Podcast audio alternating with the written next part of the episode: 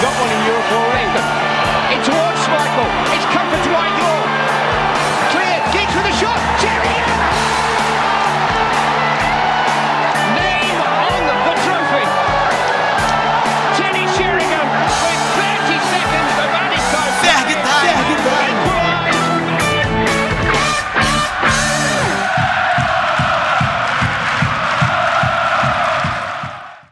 Fala pessoal, começando mais um episódio do Ferg Time, o podcast do Red Army Brasil. E hoje, mais uma semana, mais convidados super especiais para participar com a gente, debater um pouquinho sobre o Manchester United, sobre futebol no geral. Vou começar por ele, que a gente está conversando desde o ano passado para tentar arrumar uma data. Teve passagens pelo Globo, pelo lance, pelo Globoesporte.com e hoje está no Esporte Interativo. E para quem acompanha a Liga dos Campeões, é sempre uma figurinha carimbada lá, o Vitor Sérgio Rodrigues. Tudo bem, Vitor? Tudo bem, galera. Um, um abraço para todo mundo. Obrigado demais pelo convite. Muito feliz é, de, ser, de ser convidado para falar sobre, sobre futebol e no caso, falar sobre, sobre o Manchester United, a responsabilidade, que vocês sabem muito, e eu é, não, não, não, não, não me equiparo a vocês aí, mas vamos, vamos trocar uma ideia e já parabenizar pelo nome do podcast. Ferg Time é um nome brilhante para o podcast. Modéstia sua. E para poder debater aqui, enriquecer, também está o Lucas, que já participou de outros episódios, mas está aí mais uma vez. Te agradeço pela participação, Lucas. Fala Karine, fala Vitor, meus queridos ouvintes, sempre bom estar aqui com vocês, é, para falar um pouco, seja coisa boa, seja coisa ruim do United, e vamos nessa. Ultimamente mais coisa ruim do que boa, né? Mas para a gente já entrando no clima, nesse janela de transferências, mercado e tudo mais, o United se movimentou é, mais uma vez uma negociação arrastada, assim como foi com o Maguire e o Leicester, é, veio o Bruno Fernandes, do Sporting, o Igalo agora também estava no futebol chinês, teve passagem pelo Watford, e saiu o Yang e o Rojo nessa janela. O que, que, você achou dessa movimentação do United no mercado, Vitor? Muito pouco? É, então, o, o Rojo sair, né, na verdade, você não faz muita diferença, né, não estava sendo muito utilizado, era um jogador já é, muito contestado. O Ashley Young também já era um jogador que, que o torcedor já não, né, não aturava muito mais, né? Então, jogador também com alguns altos e baixos. Acho que ele até vai para a Inter, acho que ele pode até ser útil dentro do que o Conte quer jogar na Inter lá, mas então não foram duas grandes ausências. O Igalo você vai buscar para ser esse jogador lá que, que o United não teve, não tem desde a saída do Lukaku, né? um jogador com mais presença de área, um jogador que talvez para alguns, alguns cenários de, jo de jogos você é, tem ali para brigar por uma bola, segurar uma bola, raspar uma bola de cabeça e tudo, é, até para usar essa capacidade do Rashford de se, de se, movimentar, de se mexer bem e de ser perigoso. É, quanto mais liberdade você dá a ele, mais perigoso ele fica. E a grande grande contratação mesmo, a contratação que a gente tem que falar é a chegada do Bruno Fernandes, que pode dar um pouco mais de, de improviso, talvez, de capacidade é, técnica, de tirar um pouco o United dessa, desse estilo um pouco quadrado do time, né? O time é, é um time com muita dificuldade para criar, é um time com muita dificuldade para fazer a transição de passar da defesa para o ataque. O Bruno Fernandes, que, é, é que vem é, vinha jogando muito bem. Você pega as estatísticas aí desde 2014 lá, é o jogador, é o segundo jogador que mais é, ou fez gol ou deu passe para gol né, na, na, Liga Portuguesa. Então, um meia de, de muita capacidade e que chega para bater em gol, é capaz de, de, dar sequência nas jogadas. Então, talvez ele você traz ele, você traz ele para melhorar a capacidade do United de, é, de conseguir construir, de conseguir criar no campo adversário, mas ele sozinho também acho que ele não vai conseguir resolver todos os problemas que de formação de elenco, de construção de elenco que o United tem e, e não é dessa temporada, né? Já é de, de, algum tempo. Mas acho que é uma boa contratação, sim. E acho que ele, ele vai melhorar ali. Você tem um crescimento nesse momento, você tem um crescimento do Fred também, né? O Fred crescendo de produção, então talvez você com o Fred junto com, com o Bruno ali, você consiga dar um meio campo com mais mobilidade e com qualidade, um que é capaz de, de, pensar um pouco mais, mas chega na área, o outro que tem a capacidade de um vai e vem muito grande. Então acho que pode melhorar as coisas para o United, mas acho que não vai ser isso que vai resolver tudo que o United precisa ser resolvido. É, muitos torcedores, Lucas, ficam naquela expectativa ainda de pegar ali uma vaga direta pela Champions, talvez o lugar do Chelsea seja o mais é, provável atualmente. E apesar de estar só seis pontos atrás, é, o otimismo já foi maior, maior que poderia acontecer essa classificação. Hoje, se você olhar para o Crystal Palace, por exemplo, que está em 14, ele está só a cinco pontos da gente. Então, quem está atrás está muito mais próximo do que a gente olhando para frente. Mas com esses acréscimos dessas duas contratações que o Vitor já falou muito bem aí, você acredita sim que ainda é possível esse G4? Olha, para falar a verdade, eu acredito, porque a, a, acontece que os outros times que estão disputando vaga com a gente, o Chelsea, o Tottenham, até o próprio Sheffield, o Wolverhampton, tá uma bagunça ali, a briga pelo G4. É, acho que são os times que mais dão esperança pra gente, porque quando o United tropeça, é, esses times também tropeçam, ou quando o United ganha, esses times tropeçam. Então, assim, eu acho que a gente consegue ter mais esperança nessa vaga pelos erros dos outros ou, ou é, ao invés de méritos nossos. E em relação às contratações, eu acredito que o Rojo e o Yang é, foram transferências que foram boas para os dois lados. É, o Yang teve uma boa passagem na, na reta final do Ferguson. Eu, eu, até gostava dele quando ele chegou, porque ele é um bom apoiador, ele ataca bem, ele pelos lados ele consegue fazer bons cruzamentos mas o tempo dele por aqui chegou e o Rojo também, no início que ele chegou aqui, não lembro exatamente se foi com o Vangal ou com o Mois, acho que foi com o Vangal. Ele, ele fez, o, fez o possível ali, dando, dando, dando a vida pelo time, mas também chegou, chegou essa hora de sair e aí ele voltou pro time do coração dele. Então, assim, foram duas contratações que foi bom pro time bom pro jogador. E particularmente, é, eu fiquei um pouco decepcionado com essa janela. É, fiquei feliz com a vinda do Bruno Fernandes, fiquei, fiquei ok com a vinda do Igalo, que foi meio que uma contratação de urgência, mas eu achava que o time precisava ir atrás de mais um meio campista, sabendo da lesão do Pogba, sabendo da lesão do McTominay, e tendo só o Fred como principal opção, visto que o Matite é um cara que acaba lesionando bastante, acaba tomando muitos cartões, acaba ficando de fora de jogos importantes. Então, assim, eu acho que é, é, a vinda do Bruno Fernandes não foi suficiente só, porque ele vai agregar muito na criação do time, que a gente sabe que tem muitos problemas, tanto que a nossa principal arma de criação nos últimos jogos tem sido Mata, que particularmente a gente sabe que também está na, na, meio que na reta final da carreira. A própria passagem dele pelo United foi de altos e baixos e agora tá meio que na reta final. Então, assim, é, acontecem situações igual do jogo passado, no final de semana contra o, contra o Overhampton, que o Bruno Fernandes, no segundo tempo, ele teve que ser recuado porque o time não tinha opção é, para repor o meio campo. Aí acabou que ele sumiu do jogo, ele criou menos e o jogo terminou 0 a 0 Aquele cobertor, cobertor curto, né? Você cuida de um lado, aí o outro fica quem nesse jogo mesmo, o Andrés, que começou como, como volante, ter para qualificar a saída de bola, mas a gente sabe que o Andrés não, não dá muito.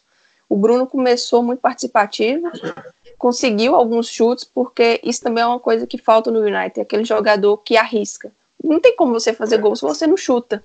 E o time que tem dificuldade para criar, não consegue infiltrar na área adversária, tem que ter alguma alternativa. E o Bruno tem muito bom o chute de média, longa distância testou algumas vezes, ainda um pouco tímido, na verdade, também companheiros que não ajudaram, o Márcio mesmo não fez um bom jogo de novo. Então, assim, como você falou, a gente esperava mais, esperava, mas a gente também conhece o clube. O United tem decepcionado é, alguns anos nas janelas e aquela, melhor uma do que nenhuma peça, né? Mas que ainda está muito aquém, a gente sabe. Mas até falando um pouco disso, de planejamento, ou a falta de, no caso, é, o Solskjaer, entre a maioria da torcida, Vitor, já é meio que uma unanimidade que ele não é o cara certo para conduzir a reestruturação que o clube precisa. Na verdade, desde a saída do Ferguson, é, lá em 2013, É, veio o Mois, veio o Vangal, veio o Mourinho, e o time não se acertou. Você pensava que ia, mas não ia. Agora o Solskjaer consegue aparentemente fazer uma limpa no elenco, mas ainda assim não consegue ter aquela confiança. O que, que você pensa? Ele é o cara certo para essa reestruturação ou não? Então, é, a gente está falando né, de um, de, um, de um, treinador que mudou a história do United. Né? Então, está falando de um treinador que ficou de 86 a 2013, né? Foi. Isso? É, 2013. Então, é muito tempo. Então, era lógico, era esperado, era sabido que, é, que a reposição do, do, do Ferguson seria muito traumática, né? Então, você, você pega alguns outros, é, alguns outros, algumas relações, algumas correlações que são, a gente não pode é, dizer que é a mesma coisa, mas dá para a gente medir. Por exemplo, o Rogério Ceni ficou muito tempo no gol do São Paulo, né? Ficou de 94 até, sei lá, 2015, por aí vai. É muito tempo. É muito tempo você tendo uma referência. Então, era lógico, era esperado até que o São Paulo tivesse dificuldade para repor o Rogério Ceni e teve, né? Você vê quantos goleiros o São Paulo teve problema e trouxe, apostou, pagou, não, não conseguiu. Até agora que parece que agora com o Volpe conseguiu achar um goleiro ali, até em termos de expectativas. Então, só para dar um exemplo aqui, e, acho que, por exemplo, na NBA, o, o San Antonio Spurs vai sofrer com isso quando o Greg Popovich, que é o técnico, sair, ou o New England Patriots na, na NFL vai sofrer quando o Bill Belichick sair, que está desde, desde o meio da década de 90, lá, o final da, final da década de 90. Então, acho que isso vai ser natural. A questão do United aí, para mim, olhando de fora, é que o United sabia da reposição do Ferguson e o United sabia ou exigia que é, essa reposição fosse feita com o time mantendo é, o mesmo padrão num primeiro momento. Só que isso foi muito mais traumático do que do que esse, acho que, que qualquer um previu, porque o United ele não deixou de disputar o título, né? Com a, com a ausência do Ferguson, inclusive o Ferguson se despede campeão, o United ele não deixou de disputar títulos. Ele deixou, em muitos momentos, de disputar G4. Então foi uma queda muito grande, né?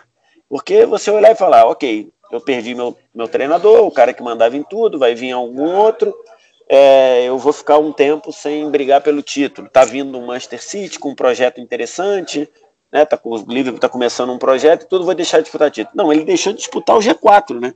Tanto é que é, a tua introdução foi falando exatamente do United ter que pedalar para arrumar uma vaga entre os quatro.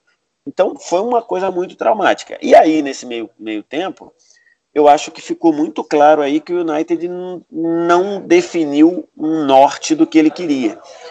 Porque tem a escolha, tem a brincadeira lá do, do do The Chosen One, né, que o David Moyes é, tinha sido o escolhido pelo Ferguson, isso, a certeza disso demorou, sei lá, seis meses. Aí depois você passou por um, por um Vangal que te entrega um de, uma determinada situação. E acho que de, de todos que vieram aí, acho que o Vangal acho que foi o que fez o melhor trabalho né, do, nesse, nessa era pós-Ferguson. Aí depois você o Vangal saiu, você traz o Mourinho com uma certa. com, com num, num, momento complicado do Mourinho e, e, e, a chegada do Mourinho com o United foi, apesar de ter sido campeão da Europa League, ter sido aquele vice-campeonato lá para aquele City que a gente imaginava que era um City fora de parâmetro, né? Agora o próprio City depois mostrou que não e agora o Liverpool está mostrando que não mais ainda. Então acho que a passagem do, do, do Mourinho pelo United foi uma coisa muito deprê, né? Uma coisa muito assim, muito ruim para os dois Acho que foi péssimo para o United, péssimo para o Mourinho. O Mourinho virou um cara agora no Tottenham, ele tá até parece estar tá até mais leve tudo. Então acho que o, o United pecou nessas duas, nesses dois pontos. Ele não, ele de fato não traçou qual o perfil que ele queria e ele se assustou com a queda de degraus, né? Você sai de brigar para ser campeão para você ter dificuldade para estar no G4. Então, é, acho que ele se assustou um pouco com isso. E aí, esse, essa, essa depressão da passagem do Mourinho, ela te gera a chance de trazer um ídolo, de trazer um cara é, que tem uma história imensa do clube, que tem memórias excelentes, e que num primeiro momento ele faz o básico. Ele, ele apenas acaba com a guerra que tinha entre o grupo e o Mourinho. Em qualquer ambiente, isso não precisa ser no futebol, em qualquer ambiente, no teu trabalho. Se você você está trabalhando e você tem uma, né, tem uma guerra velada entre a tua equipe e, e o chefe.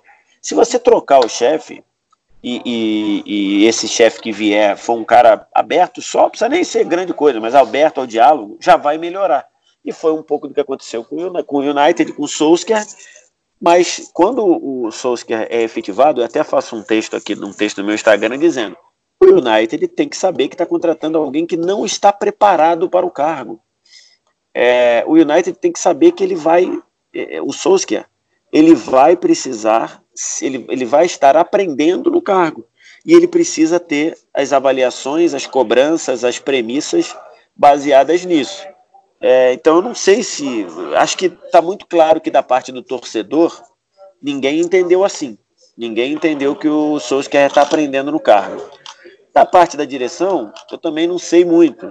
Me parece que eu não sei se eles confiam tanto assim no Solskjaer ou que tá lá porque de fato não tem outro, porque tá no meio da temporada, enfim, ia dar trabalho ter que procurar alguém. Mas acho que está muito claro para mim que o Solskjaer ele é um cara que ele está aprendendo muitas coisas no cargo. Isso demanda tempo, isso demanda erros, isso demanda é, concessões de quem, de quem manda, de quem torce. E eu acho que todo esse, toda essa estrutura, toda essa historinha que eu contei desde que o Ferguson pediu para o Ferguson se aposentou, eu acho que ela torna o ambiente do United mais nocivo para qualquer um, tá? É, se, o, o Vangal não é um, treinador ruim, muito pelo contrário. O Mourinho não é um treinador ruim, muito pelo contrário, embora tenha feito um trabalho ruim na minha concepção no United.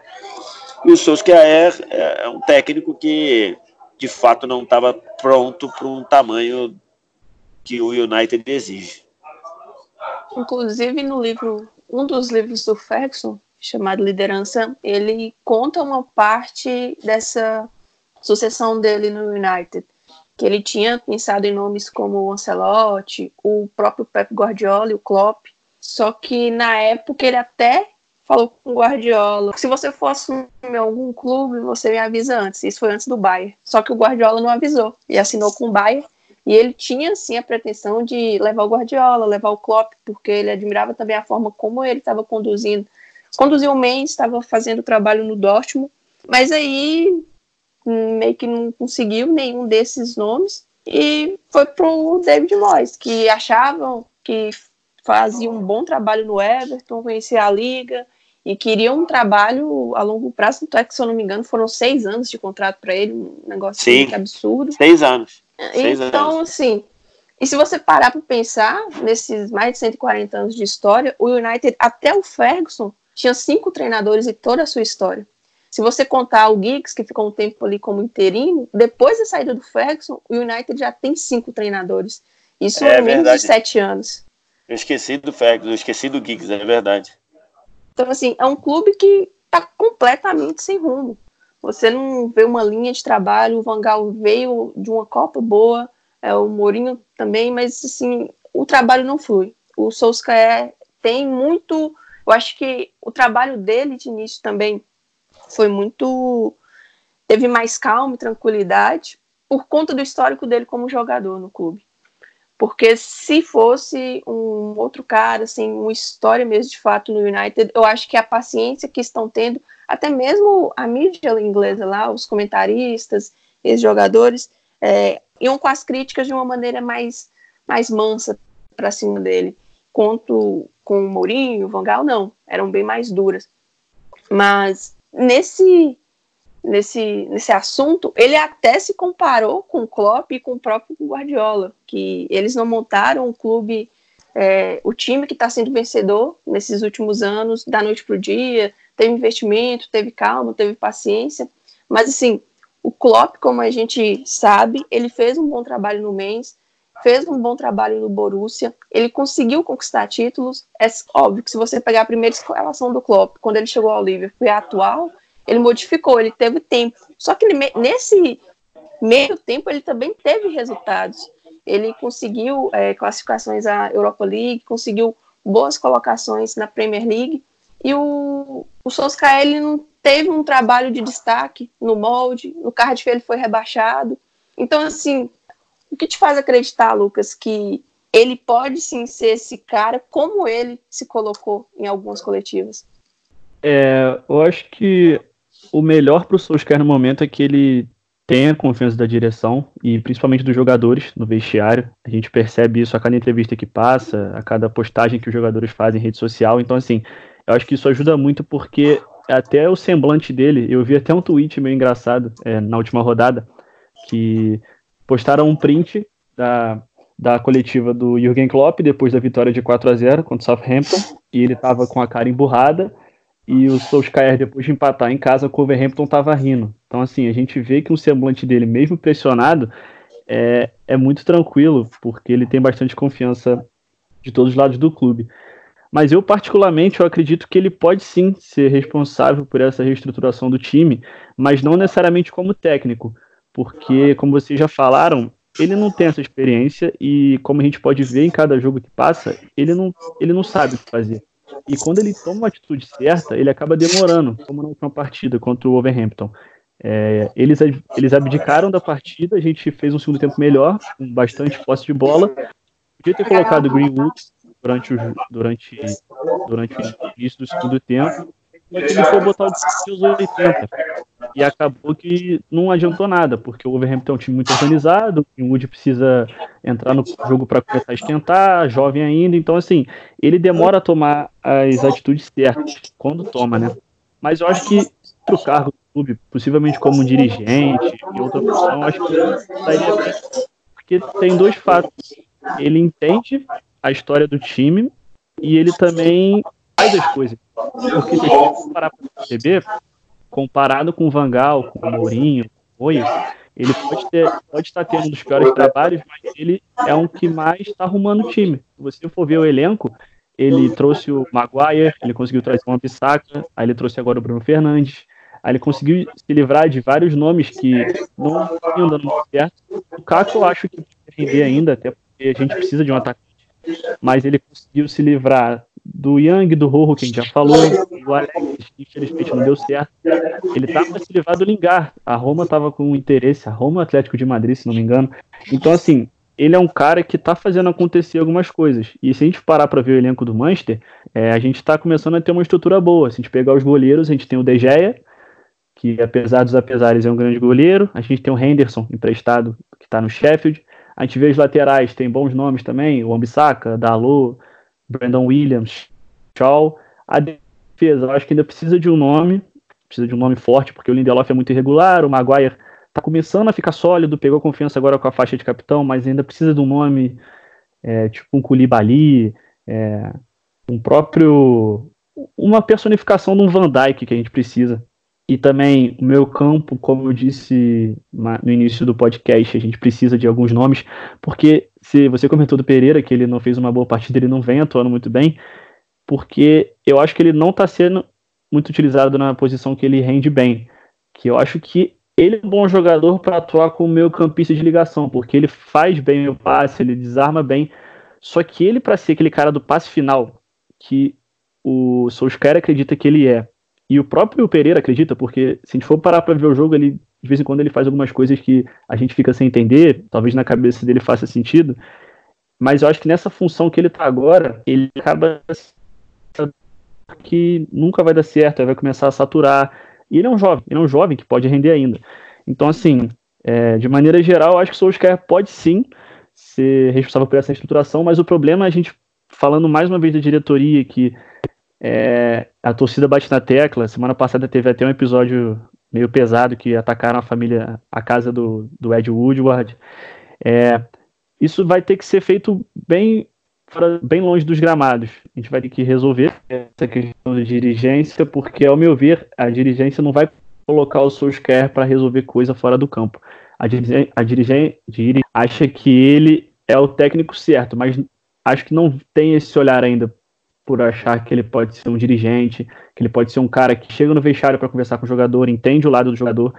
Porque, taticamente falando, o Solskjaer não tem o estilo de jogo, ele não, não provou nada ainda. E apesar de, de eu achar que o United não precisa ter pressa, é, o time é muito grande, o time é uma empresa, então fica se pressionando temporada após temporada para chegar ao topo de novo.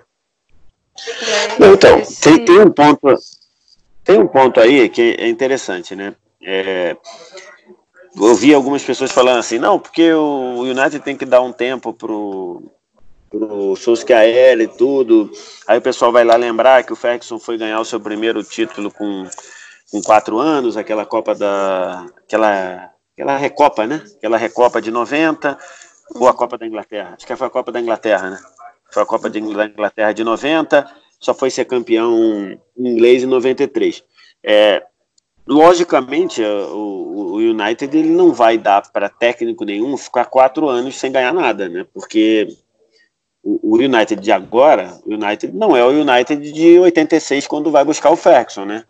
É, o United de 86 era um time que, por exemplo, não era campeão inglês desde 67. Então, é, era, um, era um outro time. Né? Hoje é o time, é um dos principais do mundo. Hoje é o segundo, ou a terceira, ou a primeira, ou a segunda maior receita do mundo.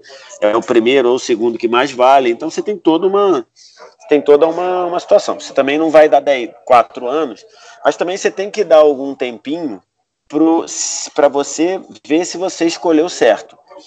E aí, talvez, a questão do, do Solskjaer seja essa, seja que ele precisa é, de algum tempo para aprender no cargo.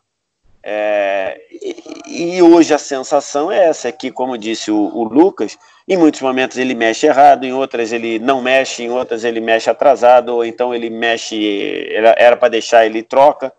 Então, acho que isso é uma coisa natural para quem está no estágio dele. Somado a isso, e que aí não ajudou ele nem um pouquinho, o United vinha Agora até melhorou um pouco, mas o United vinha de janelas terríveis, né? Algumas por, por decisões ruins, outras por falta de sorte. Você vai, você contrata o Alex Sanches, que estava voando, ele nunca conseguiu jogar nada, não, não consegue ficar saudável. Você vai buscar o Pogba, paga, transforma ele o jogador mais caro do mundo. E aí depois o Pogba começa a ficar com, né, quando joga, joga bem, mas é difícil jogar, às vezes arruma confusão com todo mundo, aí às vezes, enfim, começou a acontecer um montão de coisas e que formou, e, e, algumas, algumas posições de forma muito carente. Você fala hoje do Maguire. Maguire chegou, beleza, pagou caro por ele, ok, chegou lá. Só que o United, ele joga quase sempre, ele joga do lado dele com um zagueiro que não é da qualidade dele. Então você vê muitas vezes os times procurando é, na hora lá que tá com a bola, procurando jogar em cima do outro zagueiro. Ele foge do, do Maguire, né? Bola aérea. Ele foge, ele manda o, o atacante ir para disputa com outro zagueiro. Porque se for com o Maguire, vai perder. Então espola o outro. E aí quase sempre dá certo. Então é uma série de, de situações que fazem com que o United esteja hoje. Esteja na situação que esteja, esteja hoje. Tem que sentar ali. É, tem muito desgaste com a diretoria também toda a história com, com a família Glazer, a questão lá do Ed Woodward, que está muito desgastado também. Então, então, é uma série, parece que é um, como diz na, nos Estados Unidos, a tempestade perfeita, né? É muita coisa ruim, é muita coisa errada, é muita decisão complicada ao longo de quatro anos que, e, e potencializada com a saída do Ferguson, que nunca foi resolvida. Então, que nunca foi assimilada de forma. Então, acho que isso explica muito. É, a situação é você vai trocar? Ok, é esse o técnico. Que, que expectativa a gente vai ter com ele? Cara, o que você precisa é ficar entre os quatro. É, né? Ou então dar um passo atrás, falar, ok, é, a gente nem vai te cobrar por chegar à Liga, à Liga dos Campeões nesse primeiro ano, ou nos dois primeiros anos, mas a gente quer uma base para que a, daqui a dois anos a gente brigue por, pelos títulos de novo. Se ficar nesse, traz um, manda embora, traz o Mourinho, paga a multa, traz o, deixa o Giggs para ver se dá certo, não deu. Traz o Souza que é para tapar buraco. Ah, deu certo, ficou, mas ficou sem com o pessoal olhando de lado. Aí acho que vai ficar tudo com mais do mesmo. Vendo até alguns algumas análises de alguns comentaristas, é, quando você para para pensar no que é o United pós Ferguson, é incrível como ele subaproveita os jogadores que tem. É como você citou aí o Pogba, o Alexis, chegou e não entrega. É incrível que se você parar para pensar um jogador de, que não foi contratado pelo Ferguson, sim depois dele, qual aquele cara que você fala assim, não, esse cara o United conseguiu desenvolver, ele conseguiu evoluir aqui, o time ajudou na carreira dele. Assim, a, a mente não vem nenhum. Que eu tô falando de contratações, não que já tá aqui, tipo o Rashford ou o Williams agora, o Greenwood, não, porque eles são da base. Mas uma contratação que veio pro United, ele conseguiu dar um up na carreira dele, conseguiu se desenvolver. Assim, você não consegue ver de bate pronto, como é o caso, por exemplo, o time que está em evidência hoje, o Liverpool. O Liverpool contrata os jogadores, é, o Klopp gosta até de falar que não são estrelas, mas que ele gosta de transformar. E é isso, meio. O Firmino chega ali, o o Alisson já vinha de uma boa temporada na Roma, mas é incrível como no Liverpool eles são potencializados e no United, muito pelo contrário, eles são a carreira vai parece que definhando em vez de evoluir. Então, isso aí entra muito também no que a gente vai falar aqui para fechar um pouco essa parte do clube, que é a questão da direção dos donos desde 2005, se eu não me engano, foi quando os Glazers assumiram o controle do clube. É, com o Ferguson, por ele ser a estrutura do Manchester United, as coisas ainda iam acontecendo. Mas ele também já havia é, tendo um desgaste, tanto por conta do diretor dele, que era o Matt Jude, que saiu, e entrou o Ed Woodward, e ali, ele do final da passagem dele, já havia tendo um, um, desgaste com a direção, mas ele era o Ferguson, ele conhecia muito bem o clube, muito mais do que eles que estavam chegando recentemente. E conseguiu ainda ganhar a Premier League, conseguiu manter o clube. Só que quando ele sai, sai praticamente toda a estrutura do Manchester United. Porque ele cuidava de contratações, ele cuidava do, do time, cuidava tanto dentro quanto fora de campo. E quando ele sai, uma pessoa só levou tudo. Aí tinham que repartir, dividir os trabalhos, colocar cada pessoa em seu lugar, e isso não foi feito foram acumulando funções. O Ed ele cuida da parte comercial, é, tem uma interferência nas contratações, mas não é só. Eu me fugiu o nome aqui do responsável também por essa parte, mas é um desgaste. O, após o jogo contra o Burley, foi talvez um, aquele choque, porque ele sempre tem a, o orgulho do Old Trafford tá sempre lotado, a torcida tá sempre ali, mesmo com esses anos ruins. E após aquele. Após não, faltando ainda uns. ali por volta do 80 minutos do, do segundo tempo, arqui, as arquibancadas começaram a ficar vazias. Literalmente vazias, assim, de maneira até impactante. As narrações, os comentários, tanto da torcida brasileira quanto da inglesa é, frisando muito isso. Aquilo não era normal.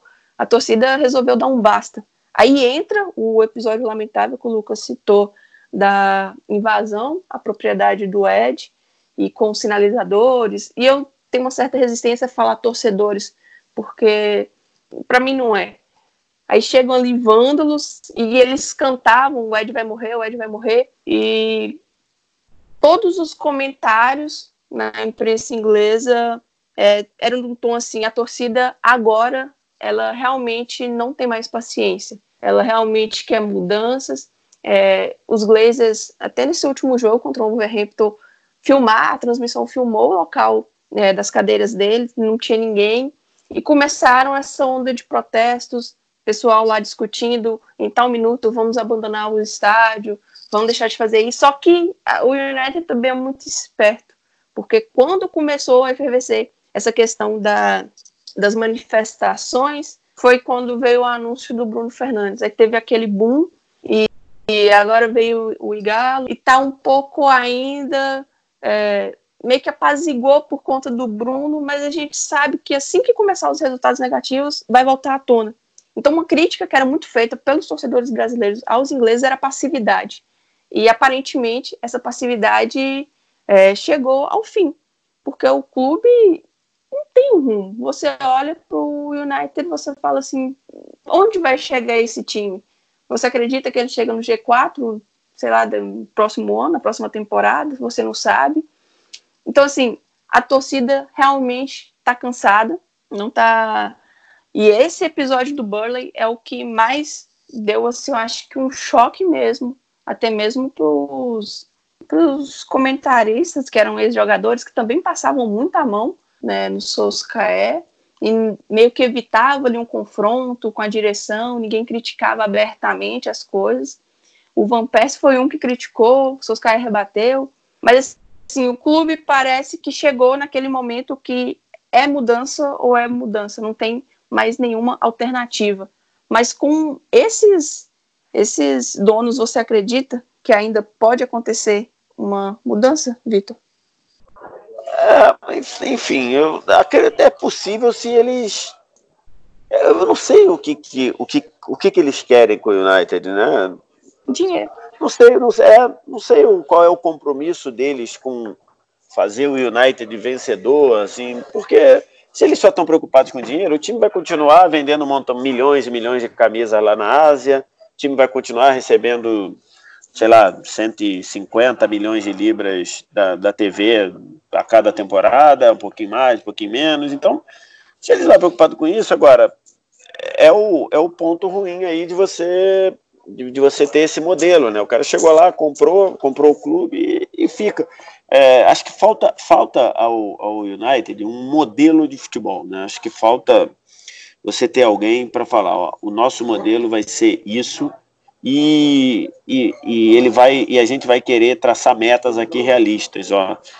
Nessa temporada aqui a gente vai brigar por um título de Europa League, que, que nós só nesse meio tempo já ganhou, né? Você ver, né?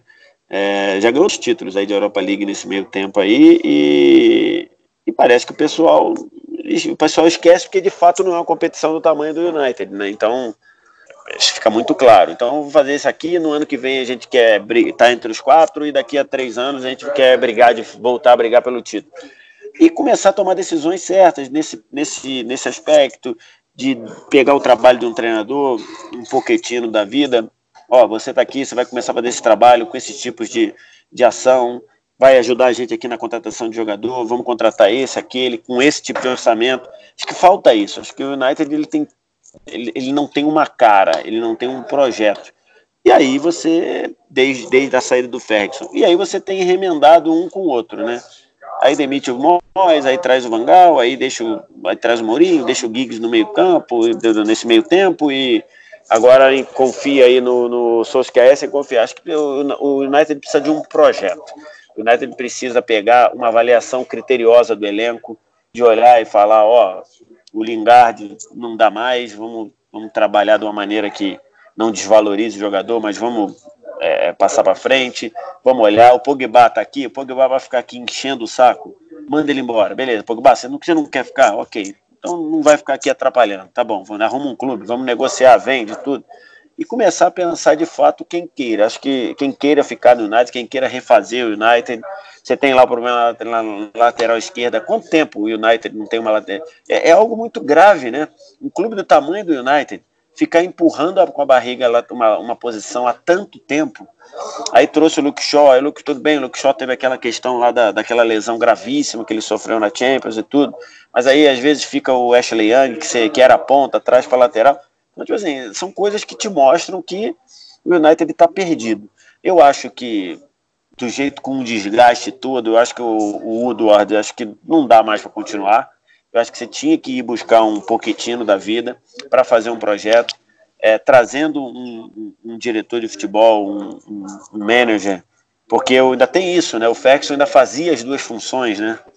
Então você, quando, quando o Ferguson sai, você perde duplamente. Você perde o técnico e você perde o manager, né? Você perde o cara que pensava o futebol. Então é uma, é, você fica órfão nas duas pontas acho que é, o caminho é esse. Não dá para você. Pô, a questão que me parece às vezes é que o United quer achar um atalho para voltar a ter o desempenho, brigar pelos títulos que ele brigava. E esse atalho a gente já viu que está ficando muito mais muito longo, né? Esse atalho de atalho não tem nada.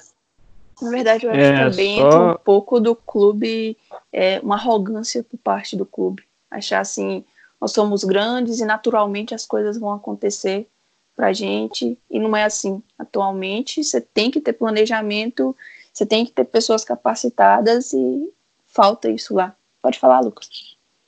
Não, é só para completar o que vocês estão falando aí, porque é exatamente isso. Falta muito do planejamento do United focando no futebol, porque igual a gente costuma falar também, o United, pela grandeza que ele construiu nos últimos anos, principalmente com o Ferguson, acabou que o time virou uma grande empresa e acaba que o foco fica voltado para isso. Tem um exemplo até meio fora de campo, mas mostra um pouco da, do interesse do time. Teve o Ano Novo Chinês, que é início do ano agora, virou ano.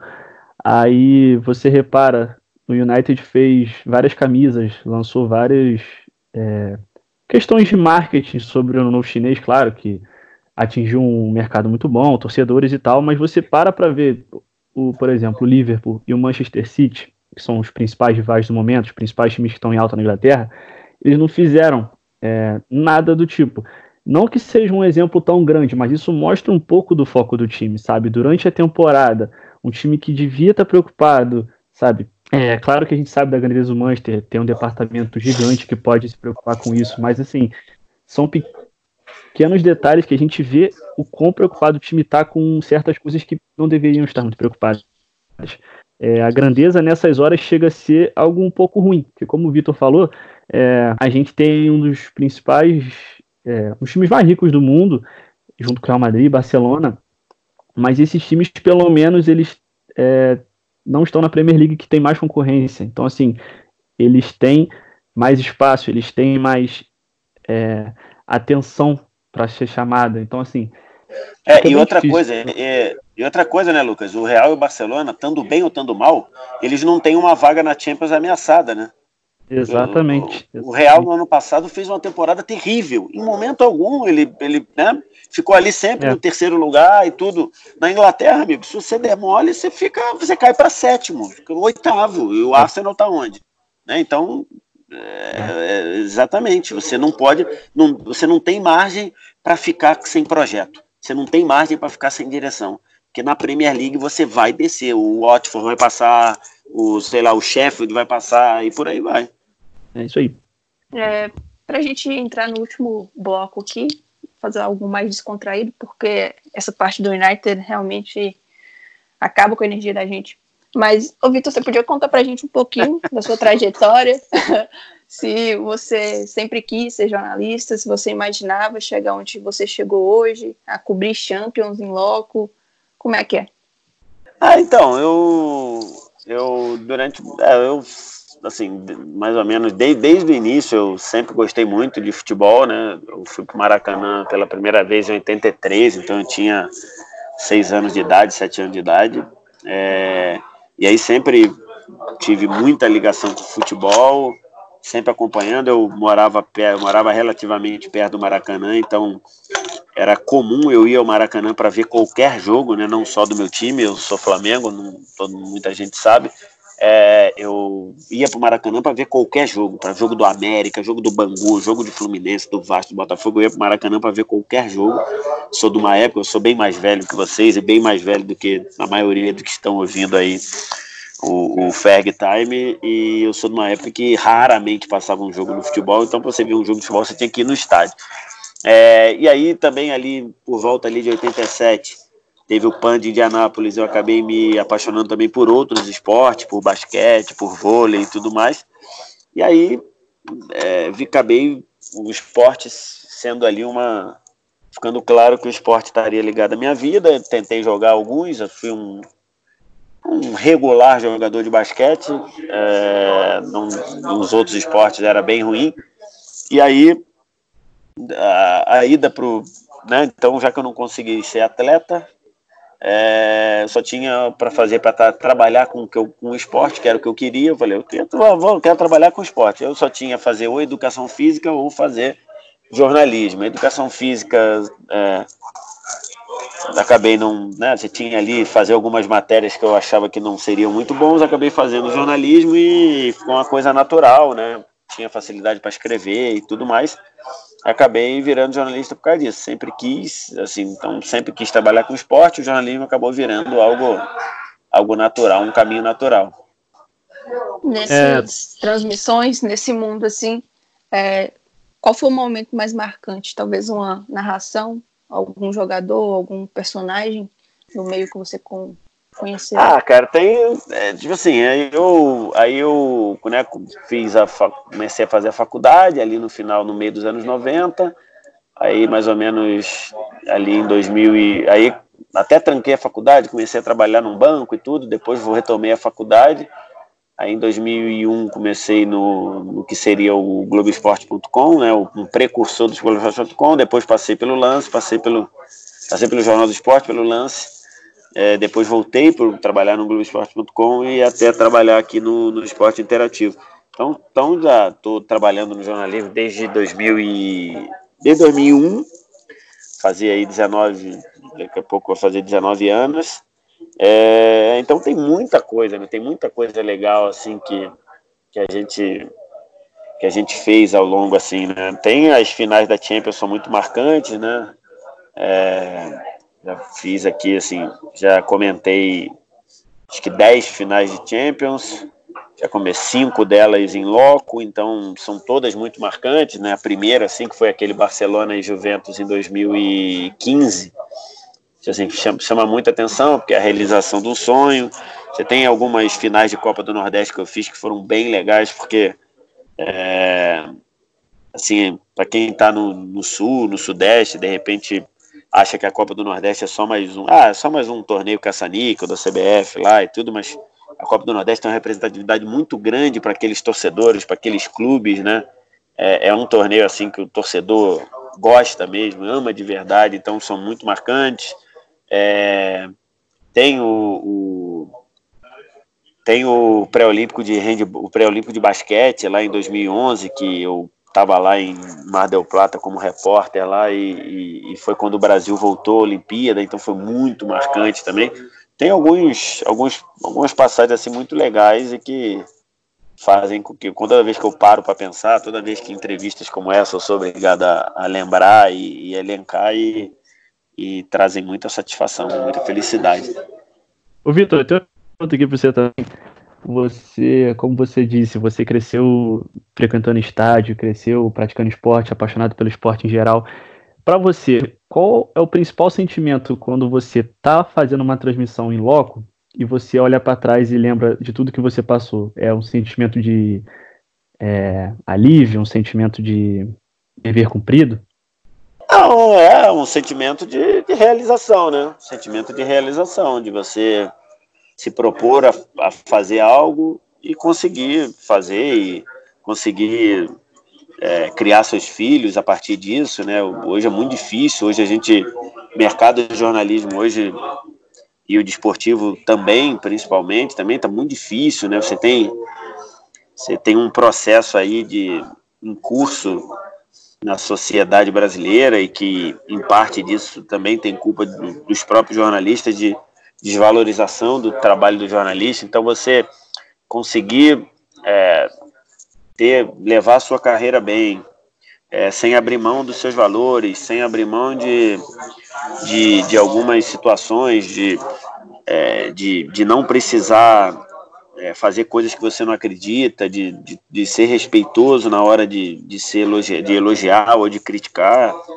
respeitar quem está do outro lado, de ser respeitado pelo, pelo, pelo público e ver que o cara para para falar, de poder chegar e dizer qual é o time que eu torço e, e, na, e 90% das vezes não tem nenhum tipo de problema com isso, porque a tua postura é, é, contribui para você ser respeitado assim, eu, eu me considero e é, me considero um, um, cara realizado, né? Considero um cara vitorioso por isso é muito complicado atualmente e acho, e acho legal fazer isso e a ponto de, de, de participar de, por exemplo, podcast assim, então é, vira e mexe eu participo de outros times também, a pessoa sabe que, que acho que a pessoa confia assim no meu trabalho, né, a ponto de chamar aqui para participar e, e, e poder ouvir o que eu tenho para falar, os meus minhas impressões, isso acho que vale muito. Acho que isso eu valorizo muito isso.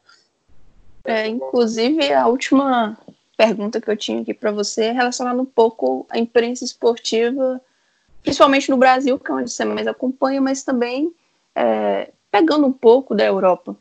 Porque não sei se é de uns tempos para cá ou por causa da internet você fica mais evidente, você consegue notar mais. Tem muita análise ruim de futebol na televisão, assim, umas comparações absurdas, umas opiniões que parecem querer mais fazer um sensacionalismo do que transmitir informação para o telespectador.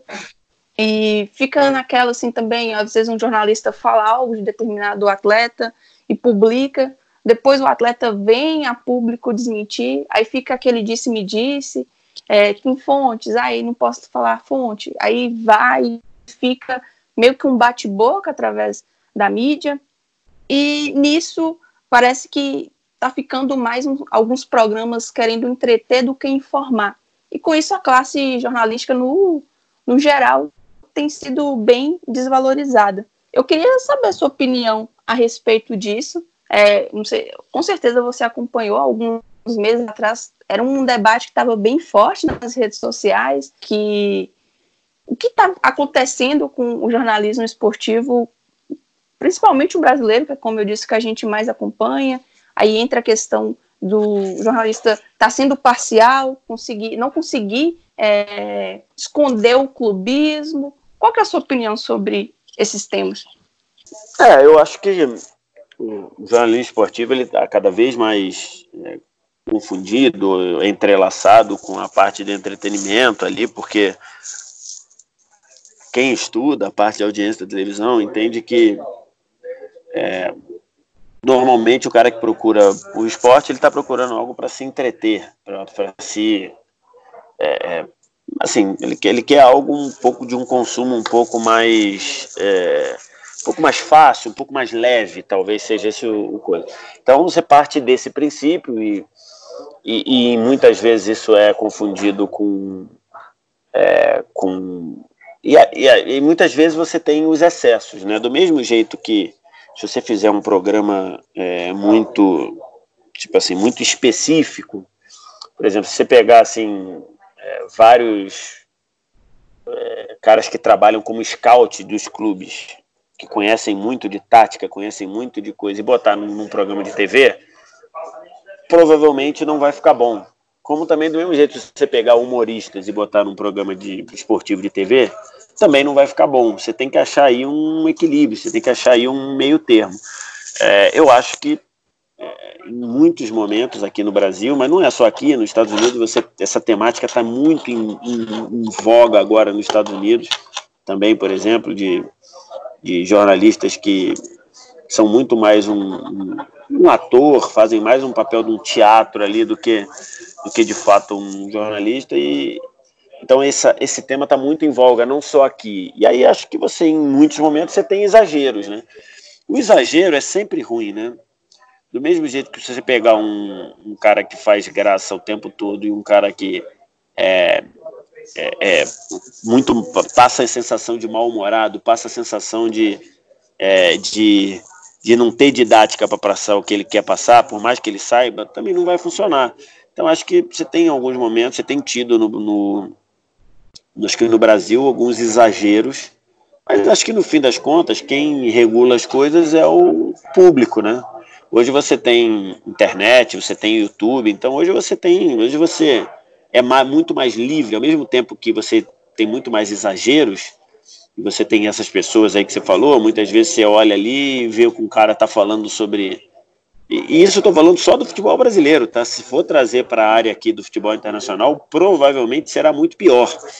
É, você tem a noção, você fala, cara, esse cara não sabe, não, não faz a menor ideia do que ele está falando. E, e, hoje você tem muito mais liberdade para não estar tá exposto àquilo. Então você fala, pô, vai vão começar a falar do United no canal de televisão X. O cara em, fala 10 palavras, das 10 palavras são 11 barbaridades. Você tem o direito de falar, beleza, eu vou desligar isso aqui e vou para um canal no YouTube que tem uma análise do jogo do United é, bem, bem mais, com muito mais propriedade. Então, é, hoje você tem muito mais liberdade, né? A internet te deu muito mais liberdade.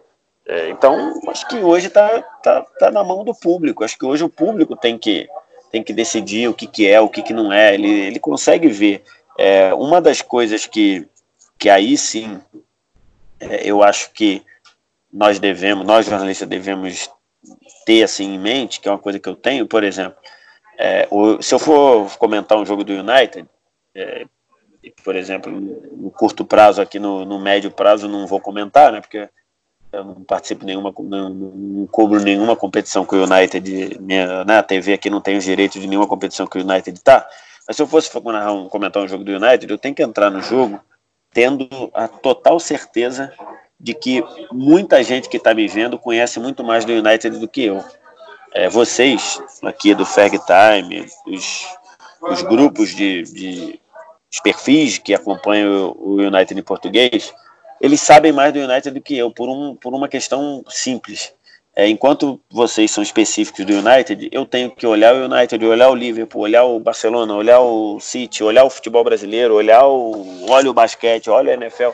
Então, de fato, é, a chance de, eu, de quem está me vendo, uma parte dos que estão me vendo, saberem muito mais do que eu, é, é, é muito grande. E para isso não acontecer, eu preciso me preparar. Eu preciso entrar nesses perfis, eu preciso entrar no perfil, no, nos times lá do, da, de fora, entrar lá no, no Reino Unido para ver os jornais e tudo. Só que isso dá trabalho, né? Só que isso, isso demanda tempo. Isso você tem que parar, sei lá, cinco horas do seu dia para fazer. Aí você lê aqui, lê ali. Então, é, esse, essa é a questão, né? Muita gente ainda acha que, primeiro, para comentar um jogo, para falar de futebol, é só ligar o microfone e você fala o que, que vem na tua cabeça e dane-se. E a outra é que, ah, o que eu estou falando aqui é verdade, se não for verdade, ninguém vai estar preparado para me contestar e dane-se. E não é verdade, né? Se, você, se eu falar uma barbaridade do United aqui, eu tenho certeza que no, no, na caixa de comentários aí vai ter uma porrada de gente me corrigindo. Então eu tenho que ter esse, essa coisa. Então, acho que por isso que o jornalismo tem caído tanto em descrédito, né? Falando assim, não estou nem entrando em outras áreas, mas só falando do esporte, acho que hoje qualquer um acha que é só abrir o microfone e falar, só que hoje com a internet qualquer um é facilmente desmentido, né? Esse é um problema, né? Se você e aí ao ser desmentido, aí é um outro problema do jornalista e não só brasileiro, mas do jornalista no geral. O jornalista ele é muito soberbo, então normalmente, então é muito difícil um jornalista chegar e falar, puta, é verdade, eu errei, eu estava errado, vocês têm razão, falei bobagem. Então, acho que você. Então, essa análise que eu fiz aqui, você vai juntando tudo, dá um, um combo da desgraça, né? Só mais uma voltada mais pro United. É, Vitor, você que está trabalhando agora mais com Champions, se hoje o elenco do United tivesse é, a Champions League, você acha que teria passado da fase de grupos? Você acha que chegaria até onde? Se o United tivesse entrado, ele entraria no lugar do Tottenham, né? Porque o Tottenham foi o quarto, né? Foi isso? O Chelsea passou no final. Isso. Então ele entraria no lugar do Tottenham. Bayern, Tottenham, Olympiacos e Estrela Vermelha, eu acho que ele passaria de fase. Não, não, não imagino ele caindo de fase nesse grupo, não. Né? Tottenham acabou passando, tomou duas pancadas lá do Bayern, mas passou de certa forma tranquilo, porque o, o Bayern fez 18, o Tottenham fez 10, o Olympiacos 4 e o Estrela Vermelha 3. Então, se você jogar o United aqui, trocando o Tottenham com o United, eu acho que ele passaria de fase. A outra, ele poderia estar no grupo também do Chelsea, que ficou ali muito parecido, né? Deixa eu ver aqui. Valência, Chelsea, Ajax e Lille. Talvez, se você botasse ali, talvez o United pudesse complicar ali com o Ajax, né? Então, talvez. Mas acho que poderia passar também. Acho que acho que é esse o ponto, né? É, tanto é que, se você for ver, o United em todo nesse cenário aí que a gente falou, a gente tratou aqui um cenário que, inclusive, a, é, vocês disseram aí que a Karine falou que deixa até a gente para baixo, né? Deixa vocês para baixo aí. É, mas isso, isso é muito da, do cenário da Premier League também, né? A Premier League, ela, ela te ela obriga você a gastar muita energia para ganhar um ponto contra qualquer um, né? Coisa que a gente não falou, por exemplo, dos outros, o Bayern. O Bayern jogando na Alemanha, em muitos jogos ele resolve o jogo e descansa no próprio jogo, né? O United Pô, às vezes para ganhar um jogo na, na, Premier League ele tem que correr até o último minuto, desgastar o time todo. Então, você tem essa questão. Então, acho que. E, e é só para você ver, só para dar um exemplo. Na temporada passada, o United, é, todo enrolado, mal pra caramba, ainda foi às quartas de final, né? Ainda foi às quartas de final, ainda eliminou o PSG naquele. Naquele, naquele, naquela eliminatória lá, todo desfalcado, 10 desfalques, ainda ganhou lá dentro. É, no meio do caminho ainda, ainda ganhou da Juventus, né? Na, na, fase de grupo ganhou da Juventus de virada, então mesmo assim a gente a gente vê um, um United que mesmo com todos esses problemas que, e que ficam muito claros na Premier League, eu acho que se estivesse na Champions ele passaria para as oitavas sim. Então é isso, o episódio dessa semana está chegando ao final. Gostaria de agradecer muito mesmo o Vitor pela participação, por toda a paciência atenção que você teve lá com a gente. Mesmo uma enxurrada de mensagens que vai te mandando, vai dar certo para tentar marcar e tudo. Espero que você possa vir aqui mais vezes. Ah, pô, obrigado, obrigado pelo convite. Eu que peço desculpa, que ficou uma correria no fim do ano, aí tinha que autorizar aqui na empresa e tudo.